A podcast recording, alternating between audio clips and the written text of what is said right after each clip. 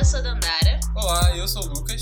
E estamos começando mais uma sessão de Mentoria Reversa.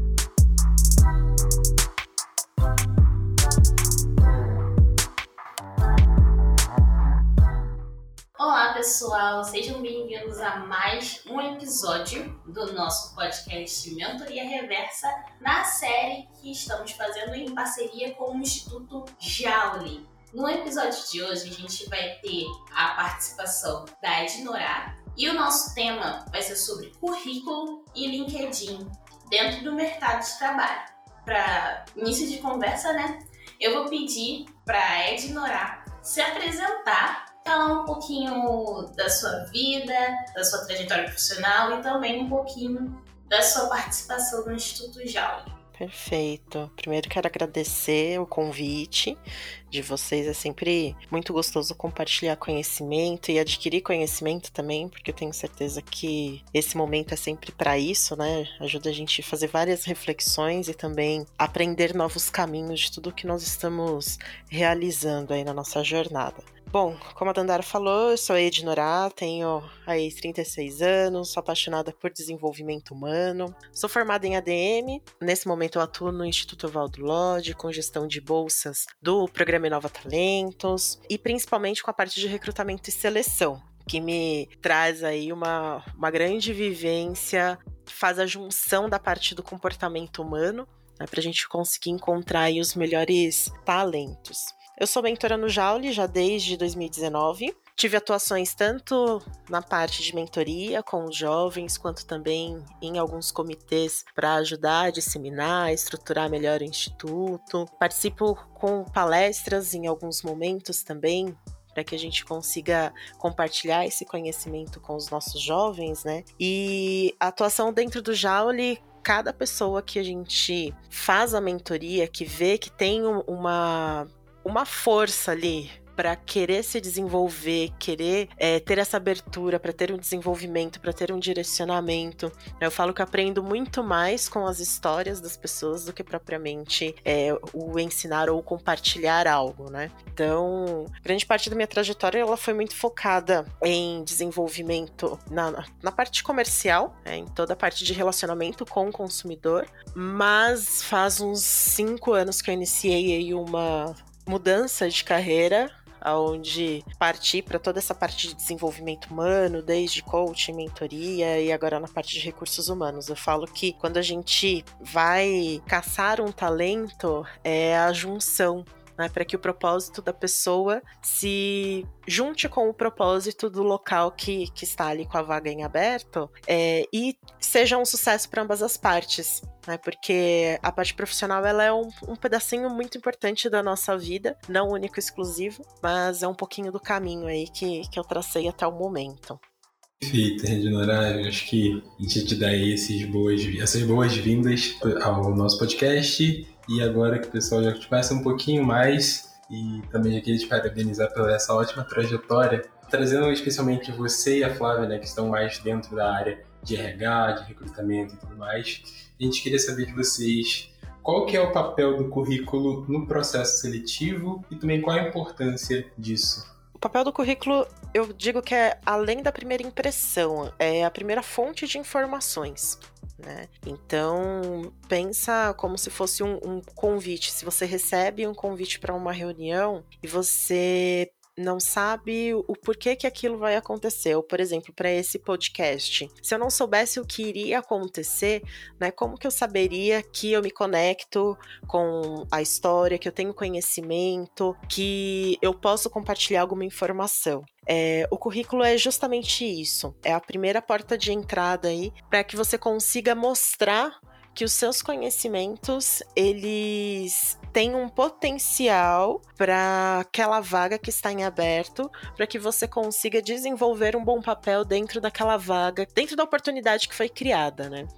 Interessante, né, esse modo como você definiu a importância do, do currículo, porque eu já ouvi várias definições de pessoas falando, ah, é como você se apresenta, ah, é como seu cartão de visitas, mas realmente gera essa, essa preparação, né, para quem, acho que para a pessoa que está recrutando também, né.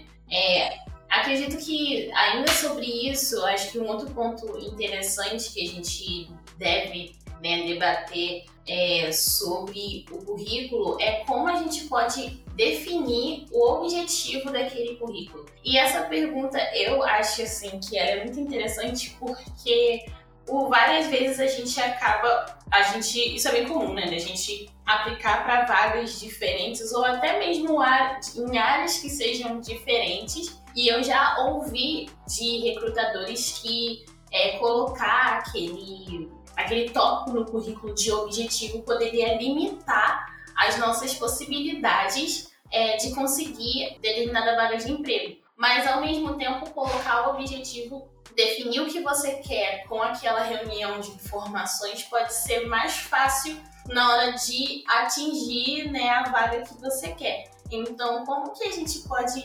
resolver esse impasse? Sim, e antes de, de, começar a resposta, eu só queria também acrescentar isso que tu falou, Danara. É mesmo no sentido do objetivo sair daquela questão de ser uma coisa genérica de quero esse trabalho para poder me desenvolver profissionalmente. e Sim. ou ser um objetivo, às vezes, que está meio claro. Tipo assim, quero, eu estou aplicando para uma vaga de engenheiro. Eu quero ser engenheiro. Aí fica assim, redundante, sim, sim. ou você é genérico. E fica, sempre fica essa coisa meio sombreada, essa área cinzenta do tipo, sabe? Como preencher uhum. o objetivo por conta disso e das coisas que a Nandara falou também. É interessante o que vocês falaram, mas acho que primeiro a gente precisa definir, porque existem vagas e vagas, né? É bem, bem amplo essa questão do objetivo. Porque se eu falo de vagas, acho que existe uma, uma grande polêmica. Muitas vezes a gente vai buscar informação, né? Tô lá começando a minha carreira, ou, então quero me recolocar no mercado de trabalho, e eu busco de uma forma genérica. É, o ideal é sempre a gente olhar para qual é o momento da nossa carreira. Então eu vou trazer muito mais a vertente da minha resposta para quem está iniciando uma carreira, tá? Quando eu estou iniciando a minha carreira, óbvio que eu não tenho uma trajetória muito extensa ainda. O ideal é sempre a gente olhar para as vagas que eu estou me candidatando. Só que o recrutador ele sabe, quando eu, eu me candidato para uma vaga de estágio, para uma vaga de trainee, ou por exemplo, para uma vaga de bolsa, eu estou num papel de explorador, né? Eu estou explorando alguns caminhos aí. O ideal seria você sempre colocar algo voltado para aquela vaga que você está se candidatando, tá? Mas, de verdade, o que menos me preocupa é a questão do objetivo, porque a gente, eu, eu penso no momento que a gente está fazendo ali o recrutamento, se a pessoa entrou, se candidatou naquela vaga, existe um interesse. Então eu vou olhar para qual é a conexão que existe dentro daquele currículo, daquela trajetória. O objetivo é importante? É importante, mas exatamente o que vocês falaram, o que o Lucas falou. O não ser taxativo, poxa, quero ser um engenheiro. Bacana né? A última coisa, de verdade, a última coisa que eu olho é a parte do objetivo, até porque hoje é muito difícil a gente ter candidaturas que sejam apenas pelo currículo, né? A maioria dos processos, eles são realizados a partir de plataformas. Então fica difícil você também colocar ali uma como que eu vou dizer, uma personalização específica para cada vaga. No entanto, tem essa possibilidade. Dentro da plataforma eu preencho de um jeito, que é o genérico, e ali no meu currículo que eu posso anexar, eu já deixo um pouco mais específico, conectado com aquilo que eu quero ter de trajetória. Né? O que eu acho interessante, a gente colocar sempre a questão da área. Então, pensando aí a longo prazo, qual é a área que eu me conecto? Qual é o, o tipo de atividade eu quero executar no sentido de o, o impacto ali que eu vou fazer de ligação com o propósito? Por exemplo, hoje, se você entra no meu LinkedIn, é, tem uma parte ali de recrutamento e seleção, mas está muito mais voltado para desenvolvimento humano, né? Então eu deixo de uma forma abrangente e eu consigo permear por vários caminhos. E aí isso você consegue já demonstrar o que, que você tem em mente, né? Então, poxa, um engenheiro, tá, eu sou engenheiro de produção, eu sou engenheiro químico. É, dentro da química, por exemplo, eu tenho determinadas fontes de conhecimento, determinados segmentos ali. Eu posso ir para um, uma parte analítica, eu posso ir para uma parte orgânica, para uma parte inorgânica. Então, quando a gente coloca essas palavras-chave que se conectam ao tipo de caminho de áreas que eu quero seguir, fica muito mais fácil. Né? Até porque para o recrutador encontrar a partir das palavras-chave que são utilizadas dentro dessas plataformas, dentro dos currículos.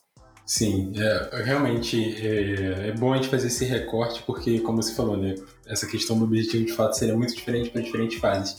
E como você já trouxe essa questão de a gente dar mais esse olhar para o jovem, que acaba sendo a maior parte do público que também vai consumir esse conteúdo e, ouvir a nossa conversa, para esse jovem que, vamos pensar no caso aquele que nunca teve a experiência profissional de fato no trabalho, de estágio e tudo mais, quais informações é, daria para ele colocar dentro de, de, um currículo, na plataforma, é, até mesmo ressaltar isso, se ele chegou até uma entrevista, para mostrar que ele possa ser um bom candidato para a vaga, mesmo tendo essencialmente essa experiência profissional. Que outras formas, né? Que olhar mais amplo uhum. ele poderia dar?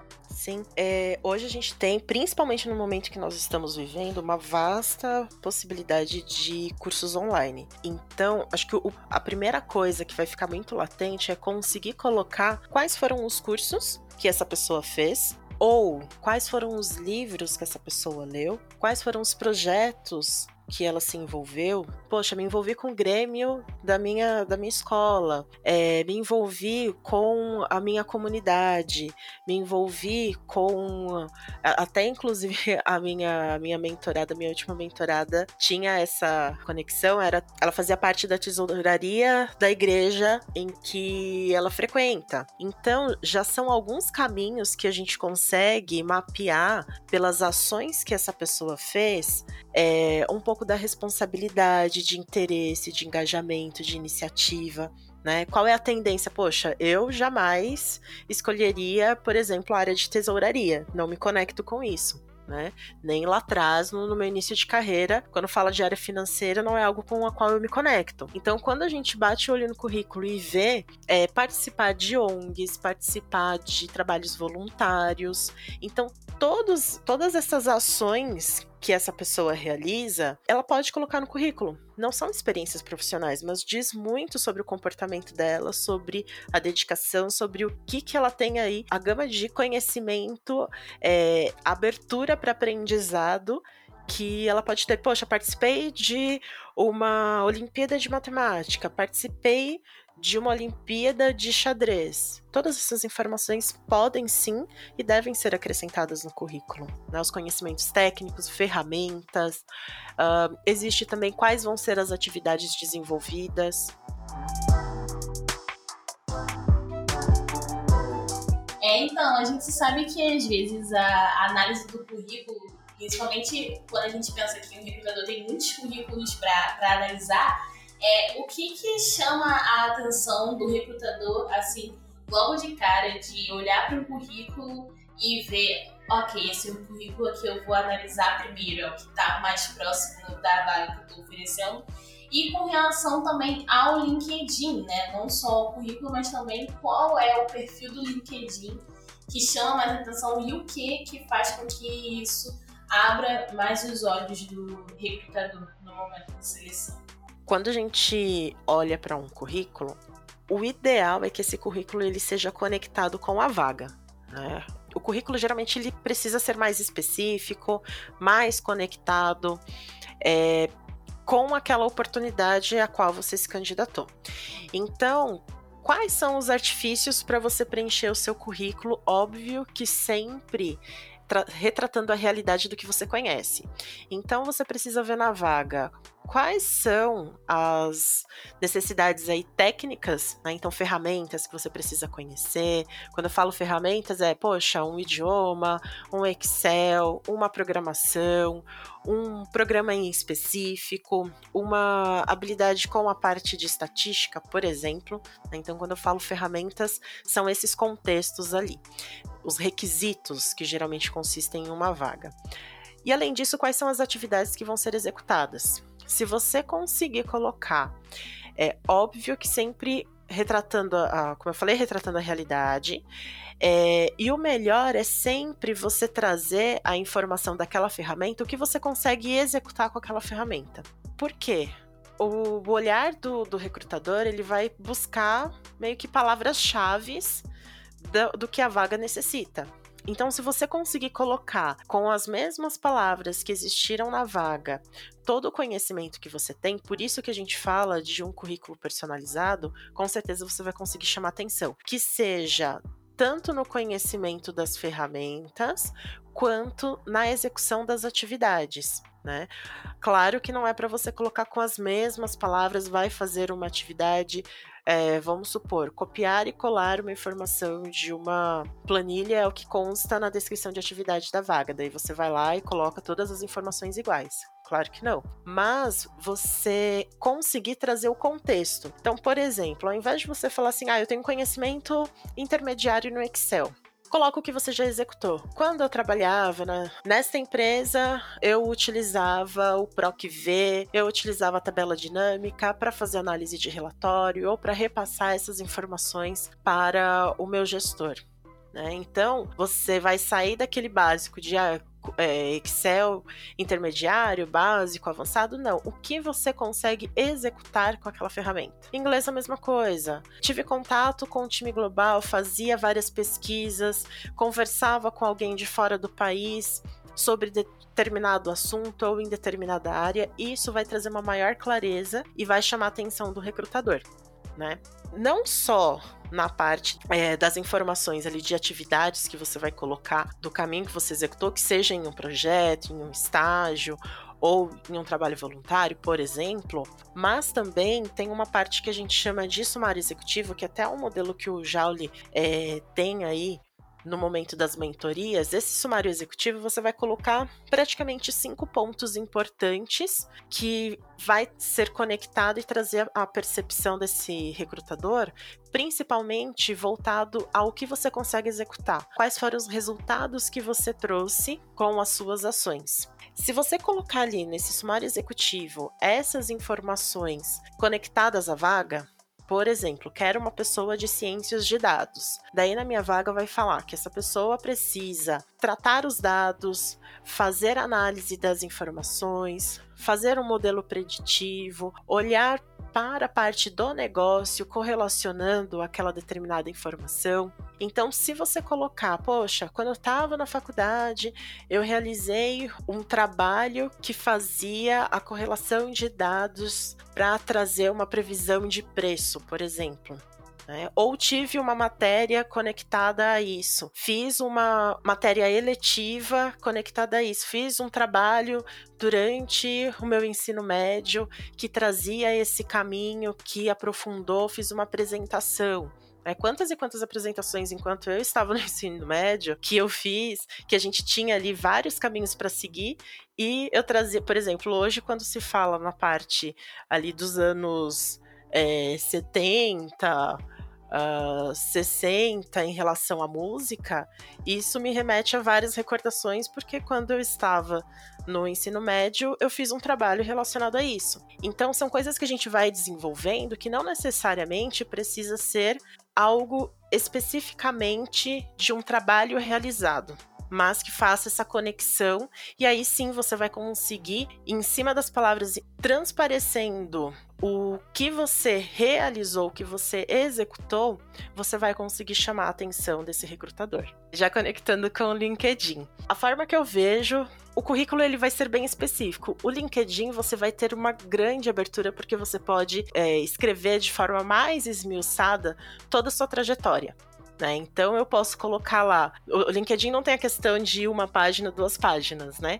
A gente pode colocar desde o nosso ensino médio, toda a trajetória que a gente realizou, todas as conquistas, currículos, uh, certificados. E quando você coloca dentro do seu currículo o link do seu LinkedIn, fica muito mais rico para a gente conseguir colher mais informações sobre você. Então, sim, no LinkedIn tem a questão do título, como eu falei, colocando ali um pouco a sua marca, da evidência daquilo que você quer, daquilo que você gosta, né? Ali na parte do título, que são palavras-chave. No LinkedIn, mais do que no currículo, é muito importante também ter a parte das palavras-chave relacionadas à sua carreira, né, aquilo, aquele caminho que você quer seguir. Já logo ali no, no, no, título, não simplesmente, ah, eu sou uma analista de recursos humanos. Não, o que, que está relacionado? Então, lá no meu, por exemplo, desenvolvimento humano, coach, mentoria, tech recruiter. Né? Então, são palavras-chave que, quando o recrutador vai fazer uma busca por essas palavras, ele vai conseguir te encontrar. E no LinkedIn você pode explorar um pouco mais, se apresentando, falando um pouco mais de você e sempre lembrando que todas as ações que você realiza ali fica registrada para sua rede poder é, acompanhar.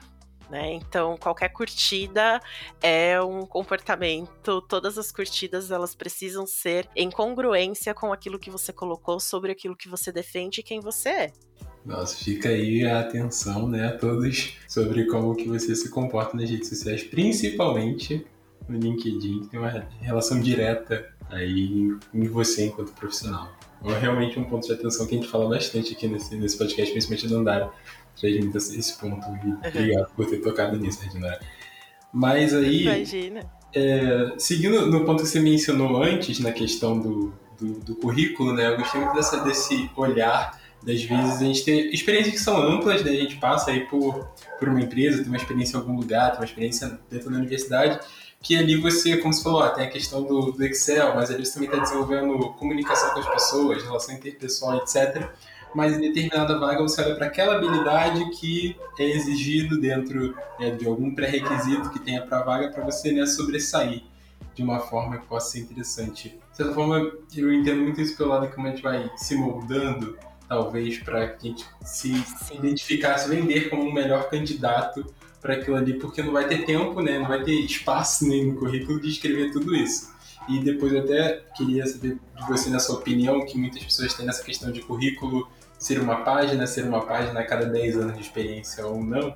E somada a essa, essa dúvida, um outro ponto que fica na minha cabeça é que seria talvez, talvez um contraponto a isso que a gente estava falando até então, que há espaço para o currículo mostrar esse lado da interdisciplinaridade de algum hobby, de alguma atividade fora do, do escopo de formação para você talvez mostrar algum lado de alguma experiência sua que possa ser interessante, até mesmo por, por sermos né, diversos, temos experiências diversas, você até comentou o lado da música que você tem, há algum espaço no currículo para trazer isso? É, primeira questão de tamanho do currículo tudo depende.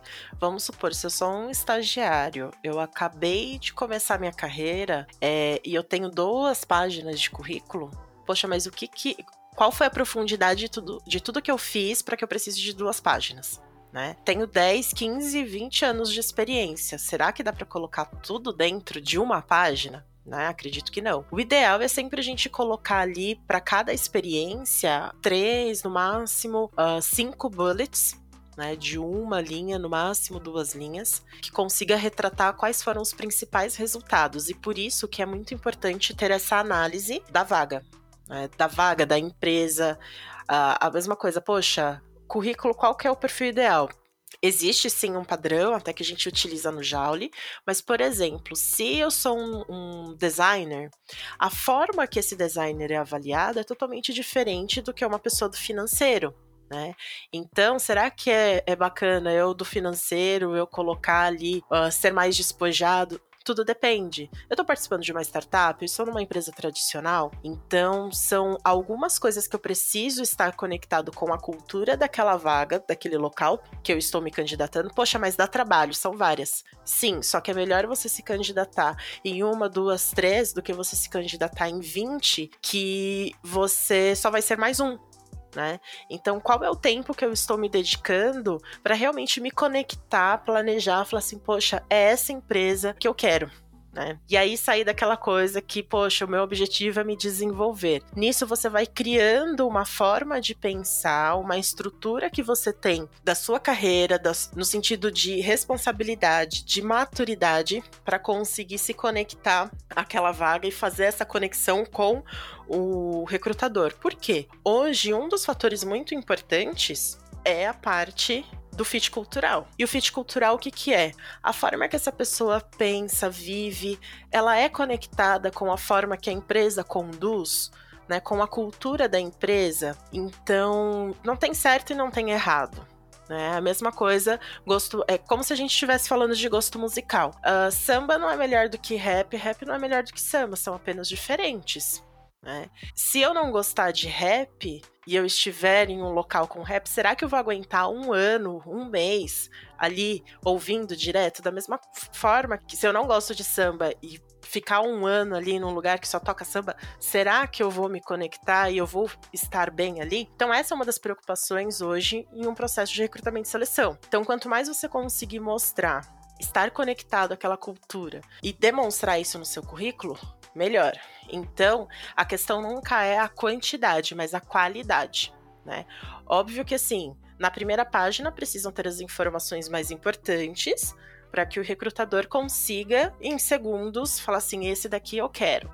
Né? E ao mesmo tempo, na dúvida, coloca o link do LinkedIn. O ideal, por exemplo, eu tenho uma trajetória que foi muito focada na parte é, de suporte ao cliente, parte comercial, de relacionamento. Hoje eu fiz uma transição de carreira, entrando para a parte de RH. Dependendo, se eu for participar de uma vaga, o que, que eu vou colocar ali?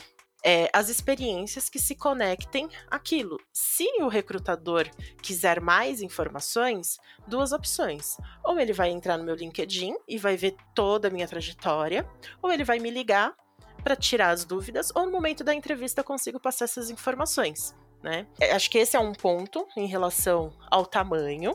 E quando você me perguntou sobre se tem espaço, né, para colocar hobby, para colocar outras informações que não estão conectadas à vaga. Isso eu já respondi um pouquinho que tudo depende da empresa e da vaga, então quanto mais conectado estiver a vaga, melhor. Em relação a hobbies, trabalhos voluntários, é, eu vejo que sempre isso agrega, né? Porque, por exemplo, no momento de uma entrevista, eu entrevistei uma pessoa que fez um trabalho é, na faculdade muito sozinho. E aí era um trabalho muito sozinho, a pessoa era mais tímida. Quando ela virou para mim e falou assim: "Ah, porque eu jogo em um time de determinado esporte e eu que lidero a minha equipe, a gente trabalha muito com trocas, tal" me trouxe um perfil diferenciado daquilo que eu estava conseguindo fazer de leitura. Então, é muito comum a gente explorar esses outros pontos, né? Além disso, hoje existe uma preocupação muito grande nas empresas em relação à sustentabilidade. Quando eu falo sustentabilidade, é no sentido de como que todas as ações impactam a sociedade como um todo. Né? Isso está crescendo cada vez mais. Então, já ter uma pessoa com esse olhar, tem muitas empresas já com um, uma área específica com a parte de voluntariado, né?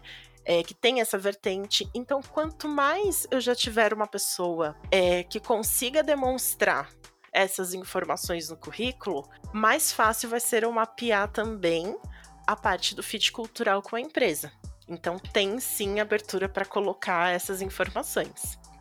É, isso é bem interessante, essa questão de não existir certo e nem errado e ter uma vivência, né, que esteja colada com os objetivos da, da empresa, a fim de que haja um relacionamento saudável, a gente sempre tem batido aqui nessa tecla porque a gente, muitas pessoas, né, às vezes querem tal empresa por, por conta da remuneração ou por conta do status, mas muitas vezes não pensam que a cultura organizacional da empresa talvez não esteja colada com, enfim, o que você pensa da vida, né? O que você gosta de consumir, o que você entende, né, como um lugar de bem-estar ou não. Então, é importante isso. Eu acho que essa sua pergunta também até remonta um cenário que a gente tinha pensado lá na nossa primeira pergunta sobre o objetivo do currículo. Porque aí, cara, você já pensa que você não vai pegar um currículo e vai enviar para várias empresas, assim, uma coisa meio né, em massa. É bom estudar Sim. a vaga com calma e fazer, como você falou, de forma bem personalizada.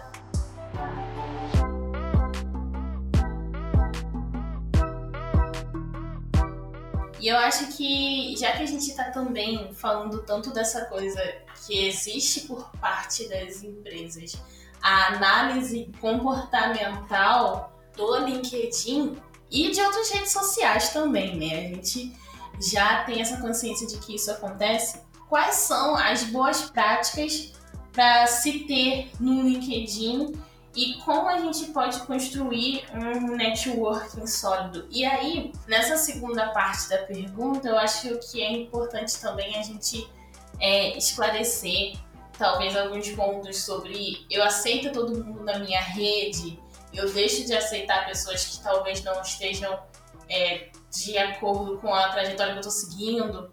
Como que funciona isso, né? Porque não basta eu já querendo aqui dar um spoiler da sua resposta, eu entendo que é, não basta só aceitar todo mundo dentro da rede, né? Com certeza não basta. Quando a gente fala, né, poxa, tem uma análise do comportamento, eu não tô nem puxando pra esse caminho, tá, Dandara? É, é que assim, por exemplo, se eu tenho um amigo lá no LinkedIn, é, aparece para mim quais são as curtidas que ele dá, quais são as interações que ele faz, independente de eu ter aquele segmento, se eu, se eu estou curtindo aquele perfil ou não. E aí mostra muito, é, é aquela coisa, se eu viro para um amigo e falo assim, eu não gosto de batata frita, aí eu vou lá e curto um, um post sobre batata frita. Você vai falar assim, ué, né? Mas não falou que não gostava? Então, quando eu falo, é essa congruência de não sair curtindo tudo só porque tem muitos seguidores, só porque um amigo curtiu, né? Ou só porque é legal, só porque é bonitinho. É entender qual é a profundidade, qual é o impacto daquela curtida que você vai dar, qual é a força que você está colocando na rede hoje. É, e aí, quando você olha para um LinkedIn, você vai olhar o que, que essa pessoa curte, o que, que ela acompanha, qual que é o caminho de interesse. Isso vai mostrar um pouco da maturidade que essa pessoa tem e quais são os interesses, né? É, em relação a aceitar todo mundo ou não, tem que lembrar sempre primeiro que o LinkedIn ele tem ali uma quantidade máxima, né? Já pensou você conseguir crescer na rede por sei lá, um determinado motivo, porque você fez um podcast, porque você fez um, um artigo bacana. E aí, as pessoas que começam a interagir com a sua se conectam com aquilo que você está fazendo, podem começar a não ter espaço para entrar na sua rede. Como que você vai selecionar quem é conectado e quem não é conectado? Né? Então é melhor já fazer o filtro antes, até para você você ser dono daquilo que vai aparecer na sua timeline. Estou chamando de timeline porque não lembro se é o mesmo termo que a gente usa no LinkedIn, tá? Mas assim, é, é você que vai ser dono daquilo. Então, quais são os interesses que eu tenho, qual é o objetivo quando eu entro no LinkedIn, o que que, qual o tipo de conteúdo que eu tô, estou consumindo. E aí, o que que eu posso, o que que essa pessoa pode me agregar e o que que eu posso agregar na vida dessa pessoa? Quais são as conexões que eu tenho? Uh, outro dia uma mentorada perguntou, falou assim, poxa, já vi que eu fiz errado, porque todo mundo, depois que eu entrei na mentoria, todo mundo começou a me adicionar. Falei assim, mas espera lá, são coisas distintas. Essas pessoas podem não estar conectadas com você em relação à sua profissão em específico, mas elas estão conectadas a um grupo que tem um interesse em comum que é o seu desenvolvimento e crescimento de carreira. Então, não necessariamente você só vai adicionar pessoas que são da mesma área que você, mas que tenham conhecimentos e interesses em te ajudar a crescer, a expandir, né?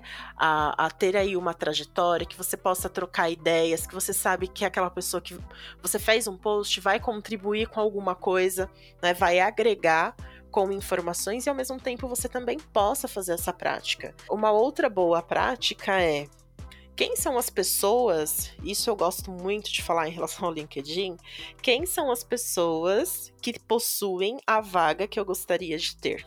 Como que eu posso me conectar a elas? Não necessariamente na empresa que eu quero, mas que tenha trajetória, quais são os exemplos, né? E aí olhar, fazer essas buscas, olhar essa, esse crescimento dessa pessoa e se conectar, chamar para tomar um café online, né, pelo momento que nós estamos vivendo, trocar algumas figurinhas e compartilhar conteúdos que sejam agregadores. Porque todo conteúdo que você compartilhar uh, é entender aí o objetivo do LinkedIn, que é trocas maduras de informações, de eventos, de cursos gratuitos, é, de artigos que possam expandir e aumentar o seu conhecimento. É um pouquinho dessa linha de raciocínio na hora de você aceitar uma pessoa. Né? É ter ali a, curtida nas empresas que você realmente gosta, que você se conecta, né? Que você consiga falar assim, mas eu estou escolhendo, é você ser dono das suas escolhas, porque tudo que você lê, tudo que você tiver ao seu redor é quem você vai se tornar. É um pouquinho de tudo, um misto de todas essas informações que você vai conseguir é, repassar. Né? Então, para quê? Para no momento de uma entrevista você ter conteúdo, você ter profundidade, não ser apenas uma manchete, né? Ou uma headline. Então, é, é, qual é a profundidade daquilo que eu tô curtindo? Eu só tô lendo as headlines e dando ali o, o meu like ou eu entro no artigo, consumo conteúdo, reflito, é, vejo se eu gosto, busco mais informações daquilo que eu não sei, me aprofundo e aí consigo ter uma conversa em que eu vou ser seguro daquilo que eu vou falar, por menos que é, eu saiba, né? Óbvio que muitas vezes o recrutador tecnicamente, nem sempre esse recrutador é a pessoa que sabe mais. Geralmente, esse recrutador é a pessoa que vai buscar mais informações sobre você. Então, como que eu consigo traduzir, me vender com todo esse conhecimento que eu tenho, que eu fui atrás, que eu construí? E aí, como deixar ativo, né? Já partindo desse princípio, como que eu posso deixar ativo o meu LinkedIn? Olhando quais são as postagens das pessoas que estão ao redor, compartilhando, colocando comentários que sejam construtivos, né, que sejam agregadores. Realmente, por quê? É importante você solicitar recomendações no LinkedIn.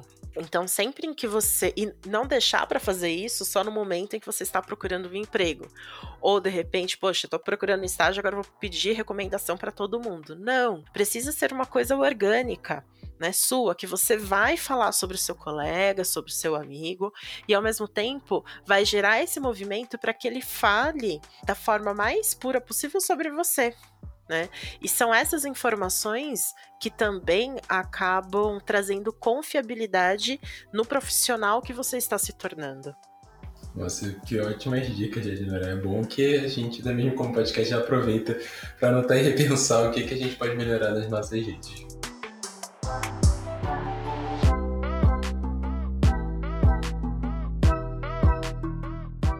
Agora a gente já está aqui encerrando esse, essa primeira parte do bate-papo contigo e eu queria saber se você tem interesse de divulgar o seu arroba, algum lugar onde as pessoas podem te encontrar, para talvez querer discutir um pouco mais do que a gente iniciou aqui. Claro, com certeza. No LinkedIn, é Ednorá Guise. Acho que vai ser importante ter ali na descrição, porque senão o pessoal não acha. É, no Instagram, arroba. Deu branco, arroba Ednorá. Gente, procurando por Ednorá, vocês acham. É só, eu vou até soletrar aqui: H-E-D-N-O-R-A-T. Se vocês já vão achar, vai ser facinho. Troquei há pouco tempo o Insta, mas podem seguir aí os, os Underline Gizi, tá? Gizi, G-H-I-S-I. Fiquem à vontade para me chamar no, no direct, me mandar o inbox lá no LinkedIn, que, que a gente bate um papo, sim. Bom, sensacional, Ednorá.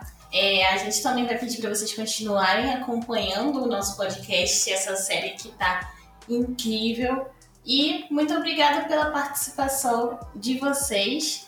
Sigam nosso Instagram também, arroba Mentoria Reversa. É isso, muito obrigada e até a próxima sessão. Até a próxima sessão. Tchau, tchau.